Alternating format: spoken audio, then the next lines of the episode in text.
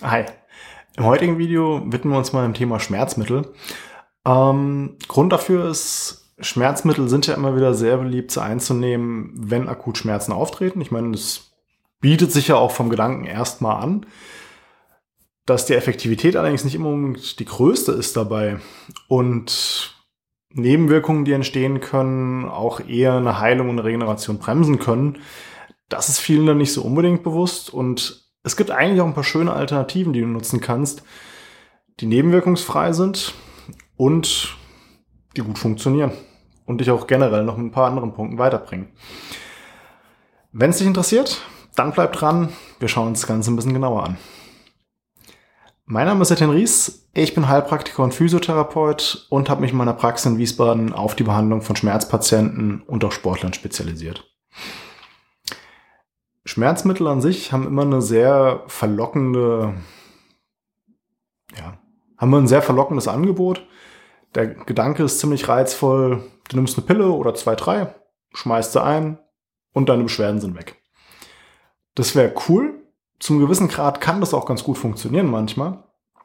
Aber es ist nicht unbedingt immer das Beste, was du machen kannst. Das Problem ist einfach, ähm, eine relativ beliebte Gruppe der Schmerzmittel, die auch frei verkäuflich sind, sind die sogenannten nicht-steroidalen Antirheumatika. Klingt mega kompliziert. Du wirst ein paar von den Medikamenten vielleicht kennen, Ibuprofen etc. etc. Das sind dann meistens die Schmerzmittel, die auch noch eine entzündungshemmende Komponente haben. Und naja, die entzündungshemmende Komponente an sich, die liefert auch schon teilweise einen gewissen Nachteil mit dabei weil wenn es darum geht, dass du Schmerzen aufgrund von einer Verletzung hast und eine Heilung stattfinden sollte im Körper, ist vor allem diese Gruppe der Schmerzmittel nicht unbedingt immer das, was du nehmen solltest und nicht unbedingt immer das, was du nehmen willst eigentlich. Weil das Problem ist in dem Fall dann, wenn du ein Schmerzmittel nimmst mit einer entzündungshemmenden Wirkung, der schmerzstillende Effekt ist ja erstmal ganz cool und ganz okay, dass du dich bewegen kannst. Das ist ja schon mal hilfreich. Das macht ja auch vielleicht sogar Sinn. Aber Jetzt überlegen wir mal kurz und gehen, machen einen kurzen kleinen Ausflug in die Physiologie. Jede Heilung ist mit einer Entzündung verknüpft. Okay, jetzt wollen wir eine Heilung, aber nehmen ein entzündungshemmendes Mittel. Das passt nicht. Das macht keinen Sinn leider. Ähm, das Problem ist einfach, wenn ich so eine Entzündung hemme, der Gedanke ist ja teilweise oder die Befürchtung von überschießenden Entzündungen und, und, und, es ist auch erstmal durchaus nicht verkehrt, der Gedanke, aber Studien zeigen da leider, die Effekte sind nicht so positiv. Und wie gesagt, es kann auch teilweise nach hinten losgehen, dass eine Heilung dadurch deutlich länger dauert und du auch eventuell länger mit Schmerzen unterwegs bist. Ähm, zumal eine andere Möglichkeit, um eine entzündungshemmende Wirkung zu kriegen und Schmerzen zu dämpfen, ist Bewegen. Da will ich nachher noch mal ein bisschen genauer mit dir drauf eingehen, was da Effekte von sind. Ähm, ein weiteres Problem ist einfach auch,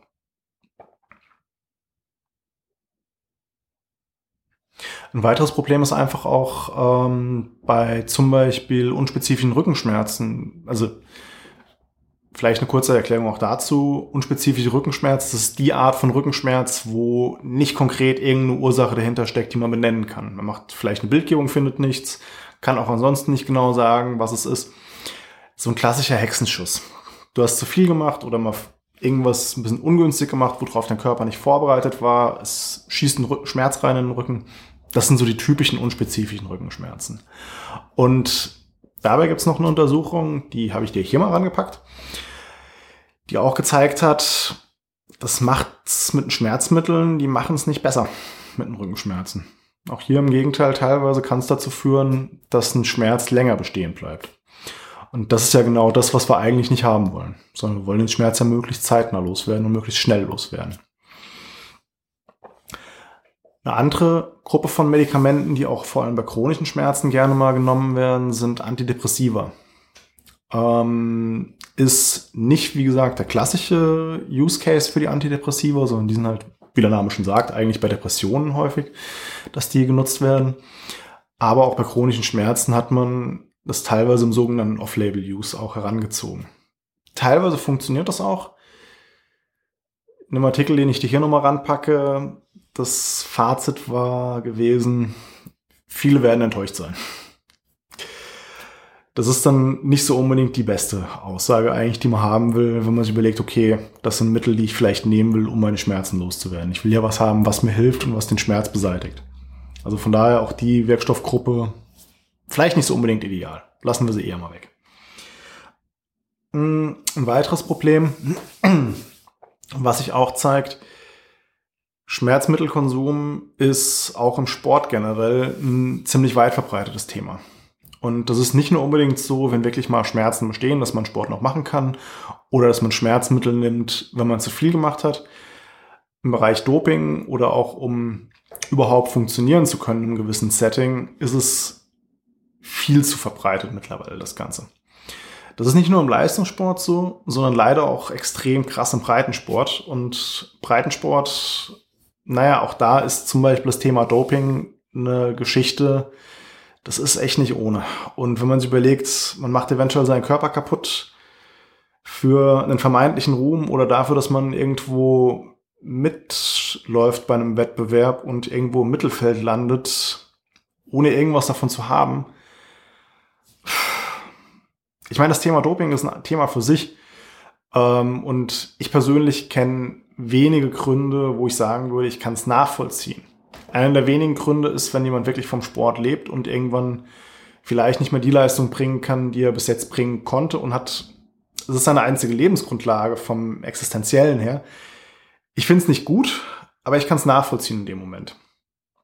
Im Breitensport, nee, verstehe ich es nicht. Also am besten Willen nicht.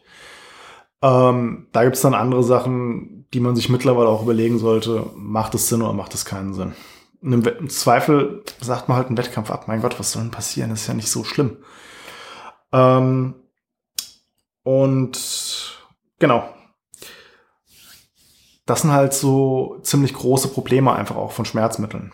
Und was halt auch nochmal dazu kommt, was ein Nachteil von Schmerzmitteln ist, man redet im Setting von oder im Zusammenhang mit Behandlungen, zum Beispiel auch bei Schmerzen oder generell dann im Umgang mit Patienten, häufig mal von der sogenannten Selbstwirksamkeit. Das sollte ich vielleicht auch noch mal kurz erklären, weil ich glaube, der Begriff ist nicht so ganz einleuchtend, war mir am Anfang auch nicht unbedingt zu 100 Prozent. Bei der Selbstwirksamkeit geht es darum, dass der Patient auch merkt, dass er selbst einen Einfluss hat auf die Schmerzen. Und wenn ich jetzt einfach nur eine Pille einschmeiße oder mich auch zum Beispiel nur in der Behandlung hinlege und ein bisschen durchbewegen lasse, rumknacksen, was auch immer, das ist schön und gut, aber jetzt sehen wir es mal realistisch. Schauen wir uns mal an bei mir. Bei vielen Patienten, ich sehe so eine Stunde ungefähr, meistens so alle drei bis vier Wochen. Und jetzt die Frage, wie viel kann das in dem Moment dann bringen, wenn, ich, wenn ansonsten der Tag 24 Stunden hat? Die Zeit, wo ein Patient was anderes macht und vielleicht auch einen negativen Einfluss nochmal auf seinen Körper hat mit dem, was er macht, die ist deutlich größer. Und wenn ich jetzt in einer einen Stunde dann versuche, einen Lebensstil, der komplett gegenläufig zum Behandlungsziel ist, auszugleichen, das ist ein Kampf gegen Windmühlen. Also wenn du Don Quixote noch kennst, dann kennst du die Analogie. Für jüngere Zuschauer vielleicht nicht unbedingt, aber das bringt nichts oder ziemlich wenig. Und was bei Schmerzen halt auch generell ein Thema ist, es ist ein sehr komplexes Thema. Das ist nicht unbedingt immer direkt kompliziert, aber es ist halt ziemlich vielschichtig und ein Schmerz kann unglaublich viele Einflussfaktoren haben. Ähm, so gab es zum Beispiel auch eine Studie aus Japan, die gezeigt hat, dass ähm, bei chronischen Schmerzen auch eine, kann man schauen, wie war es benannt? Genau, wenn die Familie nicht funktioniert, so haben sie es genannt in dem Artikel, den ich dir hier mal zeige, dann hat es auch nochmal einen deutlichen Einfluss auf die Schmerzen oder kann einen deutlichen Einfluss haben auf die Schmerzen. Das sind dann soziale Faktoren, die eine Rolle spielen dabei. Aber auch zum Beispiel psychische Faktoren, wie der Punkt, man sieht nicht unbedingt eine Lösungsmöglichkeit für einen Schmerz, hat vielleicht mit Depressionen Probleme oder, oder, oder. Ich will jetzt nicht mal auf alles eingehen, auch das habe ich schon mal in einem anderen Video gemacht, verlinke ich dir auch nochmal. Ähm, und da habe ich dann einfach die Riesenproblematik, wenn ich das jetzt wieder so einfach sehe und wieder bei dem Punkt bin, ich nehme nur ein Schmerzmittel. Ja, wie gesagt, kann funktionieren. Ich würde es aber anders angehen. Ähm, kommen wir mal zum Punkt, was eine Variante ist, die ich häufig sehe und die auch von Studien her einen ziemlich positiven Effekt hat auf Schmerzen. Eigentlich sogar fast egal, auf was für Schmerzenarten. Und das ist Bewegung. Es muss nicht immer ein heftiges Training sein oder ein sehr intensives Training. Gibt zum Beispiel auch Studien, die zeigen, dass eine halbe Stunde spazieren gehen genauso effektiv ist für Schmerzen im unteren Rücken wie ein Training der Rumpfmuskulatur, also der Chormuskulatur, wie es so schön genannt wird. Naja, das ist eine relativ einfache Variante, die meistens ganz gut funktioniert. Und es gibt mehrere Gründe dafür, weswegen ein Training dann auch ein Part ist, der so gut funktioniert. Und zwar zum einen, wenn wir jetzt nochmal uns vergleichen mit Schmerzmitteln, auch bei Bewegung und Training schüttet der Körper Schmerzmittel aus. Und zwar unter anderem die sogenannten Endorphine. Endorphine, das ist eine coole Sache. Das sind körpereigene Schmerzmittel, die vor allem in für dich positiven Situationen ausgeschüttet werden oder aber auch durch Sport und Bewegung. Und das Ganze setzt sich zusammen aus zwei Wörtern, und zwar endogenes Morphin. Das heißt, es ist ein körpereigenes, ziemlich starkes Schmerzmittel, also Morphine, die können was. Und das wird in dem Moment schon mal ausgeschüttet. Das heißt, selbst wenn du es vergleichst mit Schmerzmitteln, auch das durch Bewegung hast du.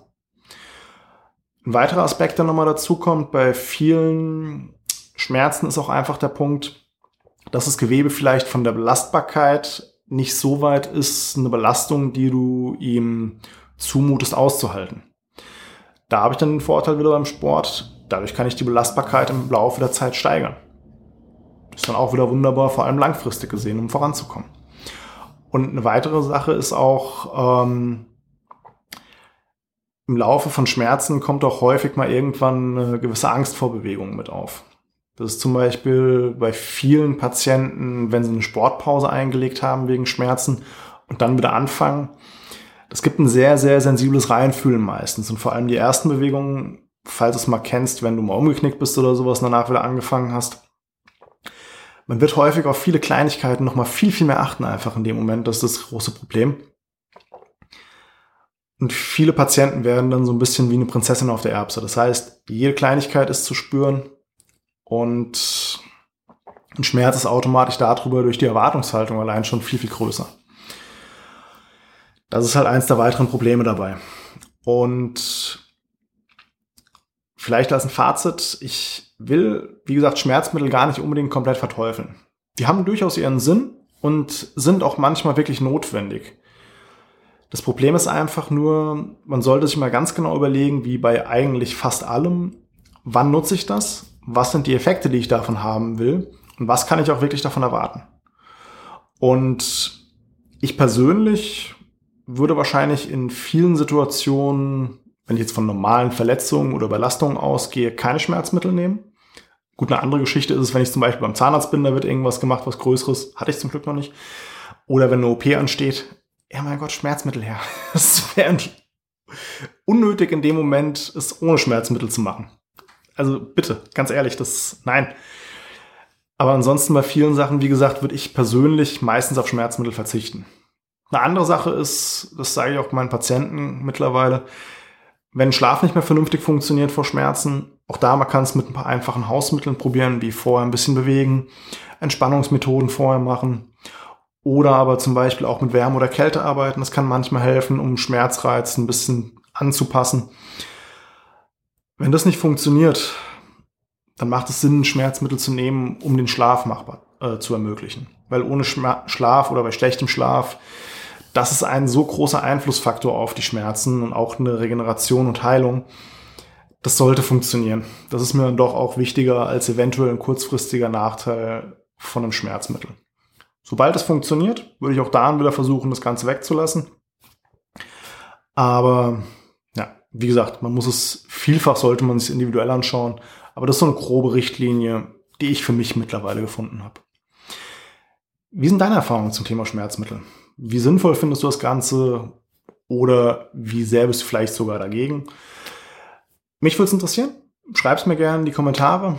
Wenn dir das Video gefallen hat, dann würde ich mich natürlich über ein Like oder auch ein Abo freuen. Und dann sehen wir uns beim nächsten Video. Mach's gut!